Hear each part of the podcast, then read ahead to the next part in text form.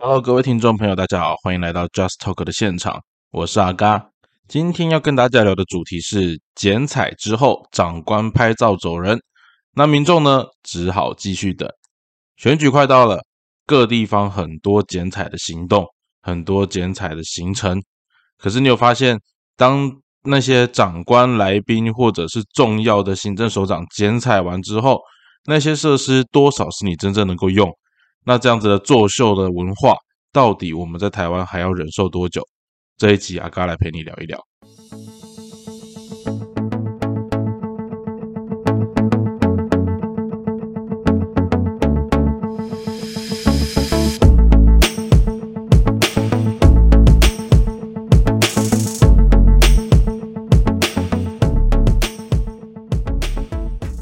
好的，那节目开始之前呢，阿嘎这边先回应一下，在这段时间蛮多呃网友给阿嘎的一些关心还有提问哦。那有网友有提到说，呃，阿嘎最近好像那个对政府监督的力道偏强了一点哦，是不是因为选举快到了？然后也有人问我说，哎，阿嘎你是不是有要去选举啊？哈，那个月底了，议员要去领表，然后你该不会有想要参选的打算吧？那也有人说哦，阿甘，你最近把你的立场好像表达的很明确，然后是不是要支持特定的候选人，还是什么样子哈？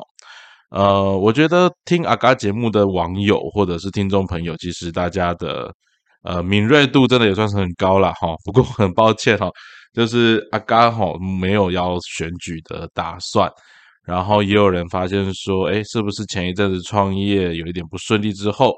呃，生活中有一些挑战，然后有一些消沉，所以在节目里面负能量好像比较满一点。那我觉得这些指教阿嘎都有听到。那我其实也会再仔细检视一下我在那个每一集节目里面想要呈现的内容。那我还是想跟大家分享哦，就是 Just Talk 对我来讲，它是一个呃分享自己想法的一个平台。那我相信啦，就是当然有人说做 podcast 你就是需要抓好你的群众或抓好你的客群嘛，那你一定有你要服务的听众对象或服务的朋友。那嗯，我觉得这地方跟之前我在做广播有一点比较大的不同哦。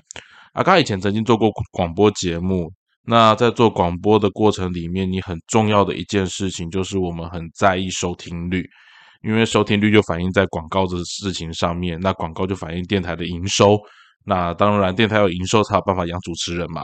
哦，这样一关扣一关，那对于民众的需求就很重要，所以我们要想办法去抓那个听众的胃口。可是当今天我觉得回到 Podcast 里面来的时候，当然也有些人的 Podcast 是专门为了某一些族群的服务，可是我觉得。嗯，至少对我自己啦，还有我之前认识的一些 DJ 朋友，他们其实跟阿嘎都有一个共同的看法，就是呃，在 Podcast 里面其实有很多的呃自我的成分需要呈现出来哦。那我觉得 Podcast 就很像是我们在写部落格，或者是我们在分享自己，你在写自己的 Facebook，或者你在自己呈现自己的 Instagram 上面一样。那 Podcast 也是一个管道。我觉得在 Podcast 里面，一个人的个性，还有一个人的特质，甚至是呃，过去在传统媒体我们很需要担心的，或者是想要设法做到的那一种，呃，不带偏私的那种方法，呃，在 Podcast 里面其实是有更大的自由度的发挥空间。那你会说，那这样子你是不是会切割某一部分的听众或群体？嗯，我觉得对我来说，我们谈事情跟谈角度的时候，本来就会有立场，哦，不可能没有立场。人可以那个，呃，你对每一件事情，你可以有你自己的看法，但是人不能没有是非了，哈，应该是这样讲。那我也不能说我的判断就是百分之百准确，或我就代表公平正义。我从来不认为自己有这样子一个价值或能力。可是我觉得 Just Talk 分享到的就是一个我个人的观点。那在政治立场上面，我可能会有。应该不是可能啦，我就是自己的意识形态，我也会有。你不要跟我讲说你没有。那呃，有人自诩为自自诩是，比如说绿营人士或蓝营人士，有人自诩是中间选民。那我觉得我对政治，我有我自己的一个立场跟态度。但是呃，回到民主的基本运作过程当中，我真的认为啊，我真的认为。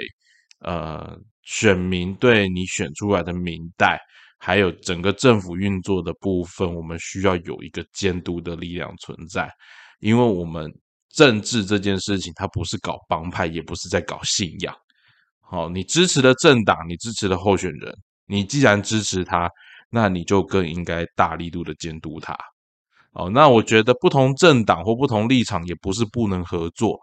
哦，那就像可能有人觉得阿嘎的立场，呃，你可能你有这个想法，但是你可能很难相信，我在这一次选举过程当中，呃，我的确没有要参选啊，这是我要先说在前面的，但是我帮两个不同立场的阵营的候选人，呃，规划政见跟规划很多的。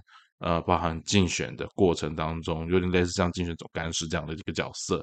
那这两个立场是完全不一样的。可是，在这过程当中，我觉得，呃，因为两位都是我的朋友，那可是我觉得在跟他们讨论的过程里面，我并没有觉得很冲突，因为我觉得他们都是想为人民做事的。那你会说他们颜色不一样，所以就绝对好或坏吗？我觉得也没有这回事。哦，我觉得也没有这回事。可是像在前面几集里面，我会抨击民进党政府，是因为他们是现在的执政党。哦，他们是现在的执政党。你说民进党里面我有没有朋友？其实我也有很多，应该说很有趣的地方。因为阿嘎是台南人哦，台南人绿营的朋友绝对超级多。我先跟你讲，绿营的朋友绝对超级多。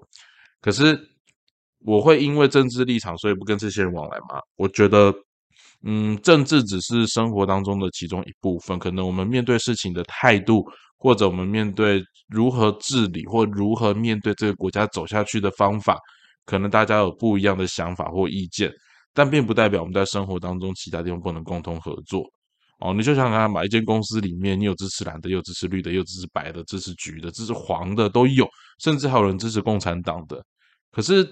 我们再换个方式讲，支持共产党就不对嘛？哦，有人就讲说讲这句话，当然就是小粉红，就是中共同路人啊！这种扣帽子的事情我看多了啦。哦，就像呃，有个 podcast 节目叫《百灵果》嘛，很多人都会觉得说，呃，他们就是偏毒啊，或怎样怎样。他们也不是，他们也不否认啊。啊，但是你去攻击他的时候，有个屁用啊！人家不甩就是不甩啊。我觉得一样的道理啊。你要说我中共同路人怎样怎样的，到底是或不是，我自己最清楚嘛。哦，那所以。我不担心人家给我扣帽子，因为从小到大扣的帽子也不算少。可是很重要的一件事情是，嗯，Just Talk 里面，我觉得它最核心的就是我们用轻松的方式，或者用很最自然、最完整的方式表达给你我的想法跟我的一个呃心情。那也有人会说，阿嘎那个把自己这么赤裸裸的袒露在那个大众媒体前面，这样好吗？万一未来有人拿这个地方要掐你，该怎么办呢？呃，我觉得就像我在做咨商一样，在做咨商的过程里面，其实当人越能够把自己袒露出来，哦，越真实的在别人面前，他的确是脆弱的，可是同时他也是一个强大的。啊，曾经有一本书叫做《脆弱的力量》，我觉得蛮推荐各位朋友就去读一下这本书，或者是阿嘎有机会有一天我们来聊一下这一本书。嗯，我觉得脆弱这件事情它是一体两面。当我在大家面前的秘密越少，其实相对之下，我的伤害或者我的噱头就越低。我不强调我自己是一个完美的人，我也不需要去强调我自己是完美的人，甚至我可以跟你大方的承认我有很多的缺陷，我有很多的不完美。甚至是在很多道德上面，可能我都不是一个及格的人，你可以这样说没有关系。但是我觉得至少我的生活，我就是过在这样的日子当中，我有我生活必须的一些想法，我有我必须活下去的一些方式跟目标。这些做法可能你不是那么认同，你用道德的角度来抨击我，你用你的价值观背景来抨击我，我觉得我都予以尊重，但我不一定会接受啊。但我的可是我尊重你嘛。然后我也尊重你的言论自由，我也觉得欢迎你这样子批评我都没有关系啊。那但是最重要的一件事情是，我觉得分享观点这件事情是大家可以做交流的。你可以不喜欢，你可以关掉，你可以去转。那我也觉得有些听众朋友很不喜欢我的内容，但是每一集听每一集屌。那我觉得这样子也是对你来讲也是一种舒压的话，呃，我觉得我的目标也是做到了啦。哈。好，那今天扯有点扯远了，但是最前面就是想要回应一下听众朋友们的一些想法。那我今天跟大家聊的是剪彩之后，长官拍照走人，民众呢在还是在继续等。为什么会这样子感慨？哈，跟大家分享一下，因为阿嘎现在住的地点是在南部，呃，南部的成为新闻中心，应该之前做韩国瑜当选市长的时候，还有韩国瑜要选市长的时候，那时候。呃，不管是蓝绿的媒体，或者是各式各样的那个不同的载呃不同的那个呃媒体形式，都会关注南部，在尤其关注高雄。那最近的媒体比较关注台南哦，就是因为台南发生了杀警案。那在阿嘎录音的今天呢，我的祖先的老家在学甲哦，真的最近真的是很刚好。阿嘎小时候在安南区长大，但是我们其实是学甲那个头港那边的人哦，所以。今天下午投港那边，呃，应该不是不是投港，是雪甲了哈。雪甲那边发生了，呃，有一个民众他拿着两把菜刀进去，想要去砍警察哈。那只是这次警察呢，呃，正确大胆的使用警械哦，在跑出来的过程里面，呃，保持三公尺以上的距离，然后对那个要攻击他的民众开枪，那开了。报道上写十三枪啦，那那个身上半身中两枪，腹部一枪，然后脚三枪嘛，哈。那我觉得这个远景非常的厉害，为什么？因为他打的是那个非致命部位，而且又在行动当中。哎，各位听众，这个枪法要很准嘞，哦，他打非致命部位，然后又能够达到压制的效果。你不要想他开十三枪打航班呐，拜托，亏这杀气，他的真价是厉害。哦，金价是厉害，那个是大家没有在国外遇过哦。我在国外的时候，美国的警察开开枪的时候，真的他开枪，那个子弹直接打到美的，好不好？那个是很危险的事情啊。那我觉得警械使用这件事情呢，最近一定会成为呃大家众所瞩目的焦点啦。那那个明德外监呢，就是那这次出事情那个监狱的典狱长，在今天也被调职了。可是这整个过程里面，哈，我们会提到这些事情，也是因为好像都要发生很重大的事情，然后社会付出极大的代价之后，我们才会去思考我们的制度是不是出了问题。那我一直觉得这是台湾在，或者是说我们中华民国的文官体制内一个很大很大的问题。其实制度有问题，大家都知道，只是制度的问题有时候是政客。他要做选民服务，甚至是他为了他个人的政治利益。有时候我常开玩笑啦，哈，这地方还是要扯一下政党。但是真的不得不说，哈，如果你是一个我自己的观点，是我自己的想法，哈，如果你要参与政党政治，那你一定要去民进党啊？为什么？因为民进党是一个，它里面其实内斗很厉害。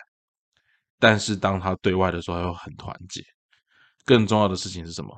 民进党敢为了你一个人去改变法律？民进党敢为了你一个人去放你在一个有油水捞的公司？民进党他敢把他打到了天下，不管别人怎么说的状况之下，力排众议，只要是你有功，他绝对会赏给你。你看这个政党是不是很有义气？而且他的资源拿到之后，他会持续的培养他的下一代、下下一代，让他有不断源源不绝的年轻人投入在他的那个整个执政的利多当中。相对的，国民党哈，我真的觉得从创党到现在，国民党真的是一个很、很、很难振作的一个政党。为什么？你自己想想看嘛，国民党每一次。都会有一些知识分子，都会有一些自诩清高，也不能说自诩清高，他们真的觉得对礼义廉耻道德真的很看重的人啊，还是会有，而且这个比例不少。那但是国民党另外一部分是什么呢？各位，如果你这几天有注意到新闻哦，其实有蛮多国民党，其实在台湾或者说中华民国的地方议会当中，他席次是占多数的。可是当你去揭开这些议员的真面目的时候，我跟你讲，真的不堪入目。哦，国民党的议员一堆都有黑道背景，国民党的议员一堆，哦，那包工程的啊，怎样怎样乱七八糟的，无微不。我跟你讲，这个部分哦，民进党还真的是追不上。基层的肮脏污秽哈，这个部分，我觉得民进党虽然在后来居上，但是哈，国民党这个地方哈，它的目前派系状况还是这个地方原本黑金的势力还是很强大哦。虽然说现在的政治势力里面黑金能够发挥的空间越来越小，但是你把那些候选人翻开来，真的是啊，臭不可耐了。这是一个很令人感慨的事情哦。但是我相信民进党很快就追上这个地方，他们一直很努力。那我们就要讲一个东西嘛，讲政党政治，讲政治的时候，我们不都希望官员是为民做事的吗？各位，我们就不要骗自己了啦！哦，民进党的这招才是对的。你说啊，这很自私啊？干谁从政不是自私啦？哦，你大家每个选举的时候，我要为人民做事，我要为大家谋福利，这些事情的确有啦，然后真的有啦，哦，真的也有人是为了民众，然后一直努力着。可是讲很现实的一件事情是，政党的目的是什么？政党的目的是要执政嘛？你没有执政，你怎么去实践你的理想？哦，这是很关键的一个报，这是很关键的一个重点哦。就像呃阿嘎之前做教科书一样嘛，你做教科书的目的，也许你有你的理念，可是重点是没有人用，就不会有人，你的理念是不会被执行的。政党也一样啊，我在拿到执政权之前，我讲什么都是屁啊。我讲什么都是屁。我的，我再举个例子好了。最近有一件事情，就是国民党的副主席夏立言要去大陆哦，去大陆这件事情呢，干！我真的觉得你国民党脑袋有洞。你怕大陆打过来是不是？就让他打。他该负责的不是你国民党，是民进党，好不好？你他妈的国民党到今天你还以为你是执政党？我真的觉得国民党在朱立伦的带领之下，根本就是一个已经烂到骨子里面的政党。真的乱七八糟，烂到不行。因为你整个政党你没有方向，你完全不知道在野党该做的是什么啊！你说夏立言要去大陆跟他们沟通，跟他们保持两岸交流，你对，这是国民党你该做的事情。他妈的，你搞清楚现在中华民国跟中华人民共和国之间的关系嘛？哦，你一个未定调的东西讲不清楚啊！你以为你在穿针引线，要避免台湾跟那个，就是避免中华民国跟中国呃中华人民共和国之间的战争，有个屁用！中华民国国民不会感谢你呀，好，甚至你是被当笑话啊！你说啊，被当笑话没关系，我们有骨气，我们有节操，我们为了人民的福祉，这些我们都可以吞。你北七哦，位置没拿到之前，你做再多都没有代表性。啊，民进党也很好笑，夏立言去那边就卖国，哎他妈的，现在执政党是谁啊？夏立言要卖哪个国？他能够卖什么国？卖中国国民党吗？哦，这些是一个很有趣的，我觉得是很吊诡的现象啊。那我们再回过头来讲这件事情，就是说我今天讲这个剪彩这件事情，是因为南部这边哈，我不晓得其他地方是怎么样，但我相信可能大同小异。最近在选举期间哈，因为有很多的，就像我们这边啊，南部的市长你也知道什么颜色嘛，但我觉得可能每个县市都会有了哈。但是我就讲这边。那个剪彩剪到我真的觉得太夸张了，你知道吗？哦，剪彩剪到太夸张，每天都有剪彩行程，然后一个市长就带着议员到处在剪彩，到处在拍照，带到处在发新闻稿。可是你知道剪彩完之后，那些机关、那些机构完全都不能用。我就觉得最好笑的这一点，你知道之前呃啊，刚还有一个印象很深刻，就是在。好，我是讲我这边是高雄啊。高雄有个地方呢，它某一个文化园区，市长去剪彩了，议员跟着去剪彩，然后讲说啊，这是我们争取地方建设，我们设置了一个文化园区，为地方的繁华，为地方的文化，为地方的远景带来美好的想象跟安排。结果剪彩完之后，他妈的那个园区立刻关闭，因为他根本就还没有完工，他根本就还没有验收。各位，你有没有觉得很熟悉？是不是跟新竹一样？不过新竹还打棒球了啦。这个地方，呃，高雄的确追不上人家。但民众觉得傻眼呐！啊，这地方不是剪彩了吗？啊，为什么剪彩之后我还不能进去？因为他还没施工完毕。那他妈你在剪什么彩？你 在剪什么彩？不止这一点了，一堆剪完彩之后，然后拍照走人。可是各位，这些设施。都是你我的纳税钱呐！哦，你说啊，我们的市长好英明，我们的议员好棒棒，帮我们争取地方建设，干那本来就是他该做的事情。为什么变成一种恩宠？为什么变成一种恩赐？然后我还在讲一件事情是，我觉得最近跟地方政府打交道的过程里面，真的很明显看到一件事情：所有的地方政府的官员啊，那些先不讲局长好了，下面的科长要的都是什么？我们要怎么样安排好记者可以报道这个东西？我可以理解大家政治人物你做的事情要让民众知道，但是当你今天反过头来，你所有的活动都只是为了露出的时候，你想的根本就不是民众的需求。哦，我还看到那个市政府在凹厂商，凹的真的非常不像话的，我都觉得台湾真的是。这些地方政府的那个文官哦，我以前在中央啦，但是也经过地方，我真的觉得地方的文官真的是狗屁，然后拍马屁，然后狗腿哦，就是我们简称叫狗屁哈，就是到一种极致的程度。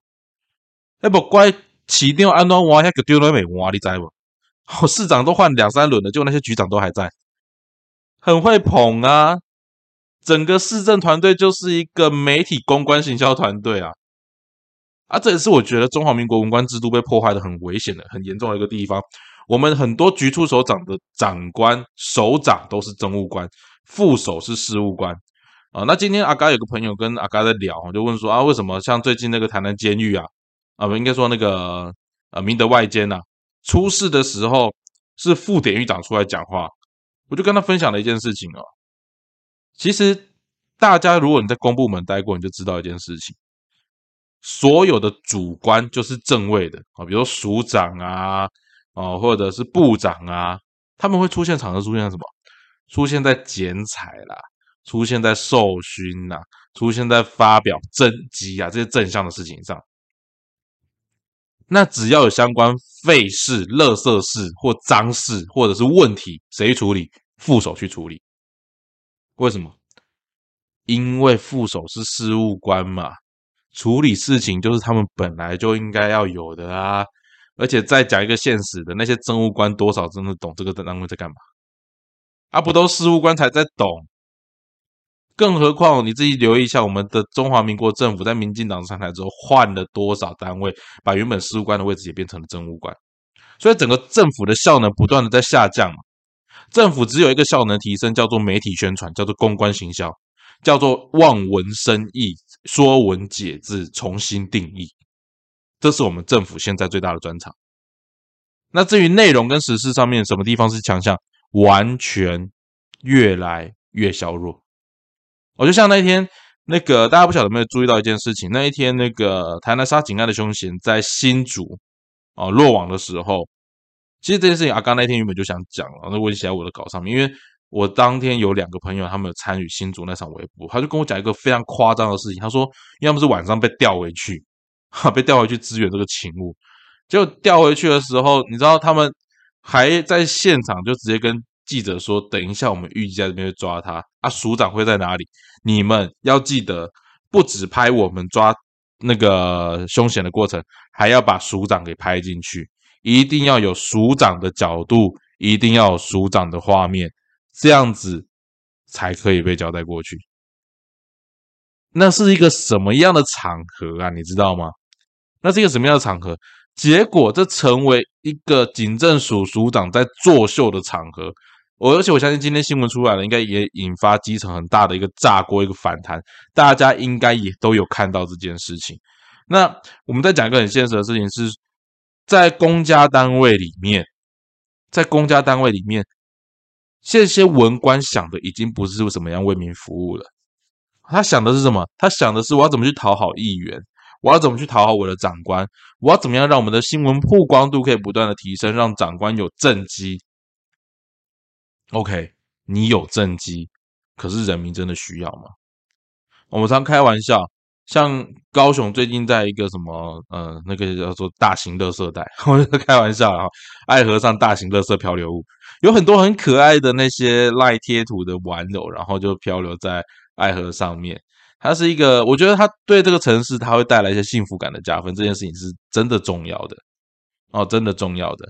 可是你再仔细看看，高雄即将迎来的，比如说像亚湾区啊，或者是说像新创嘉年华，或者是五 G IOT 啊等等之类的这些议题，亚湾区啊，哈，陈其迈市长大力宣传的，这些背后是什么？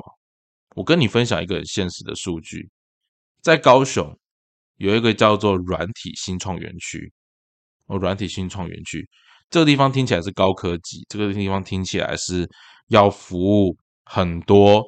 那个新创新创事业、新创软体的公司，结果你知道它里面百分之八十进驻的都是传产，百分之八十进驻都是传产，它没有提供任何机会给年轻人。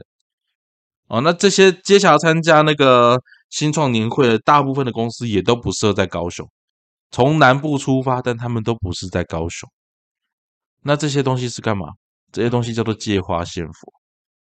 哦，当我们的文官在这一块真的越来越强大的时候，其实我们的文官就是一个强大的公关公司。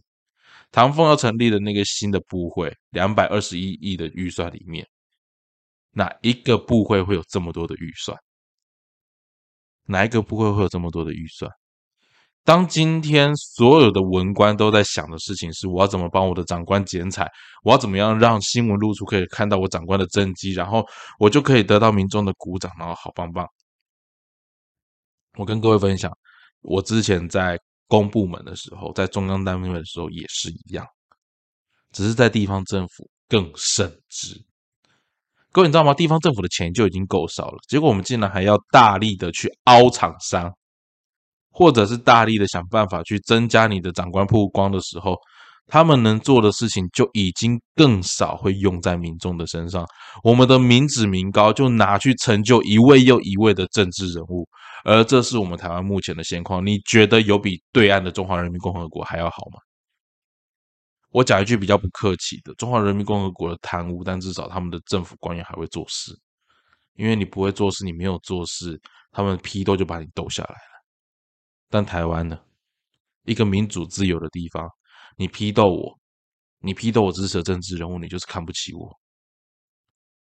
当政治已经变成帮派跟信仰的时候，我们的文官就会更积极的去捧任何一个上来在他上面的长官，他的心思就不会放在人民身上。他们不是人民的公仆，他们是人民选出来的公仆的助选员的啦啦队。而这件事情是真的是我们想要的吗？哦，那我觉得年底选举快到，这段时间有很多东西可以观察。你可以去看看你的县市附近那些剪彩完的设施、剪彩完的设备，是不是真正正常的启用，还是那些都只是沦为你我的纳税钱变成帮这些候选人造势的工具？这是一个很有趣的观察，也是今天阿卡跟大家的分享。那感谢大家的收听。如果你对我们节目有兴趣，也欢迎你分享给身旁的亲朋好友。那有任何想法，欢迎跟阿嘎做交流。我们下次再见，拜拜。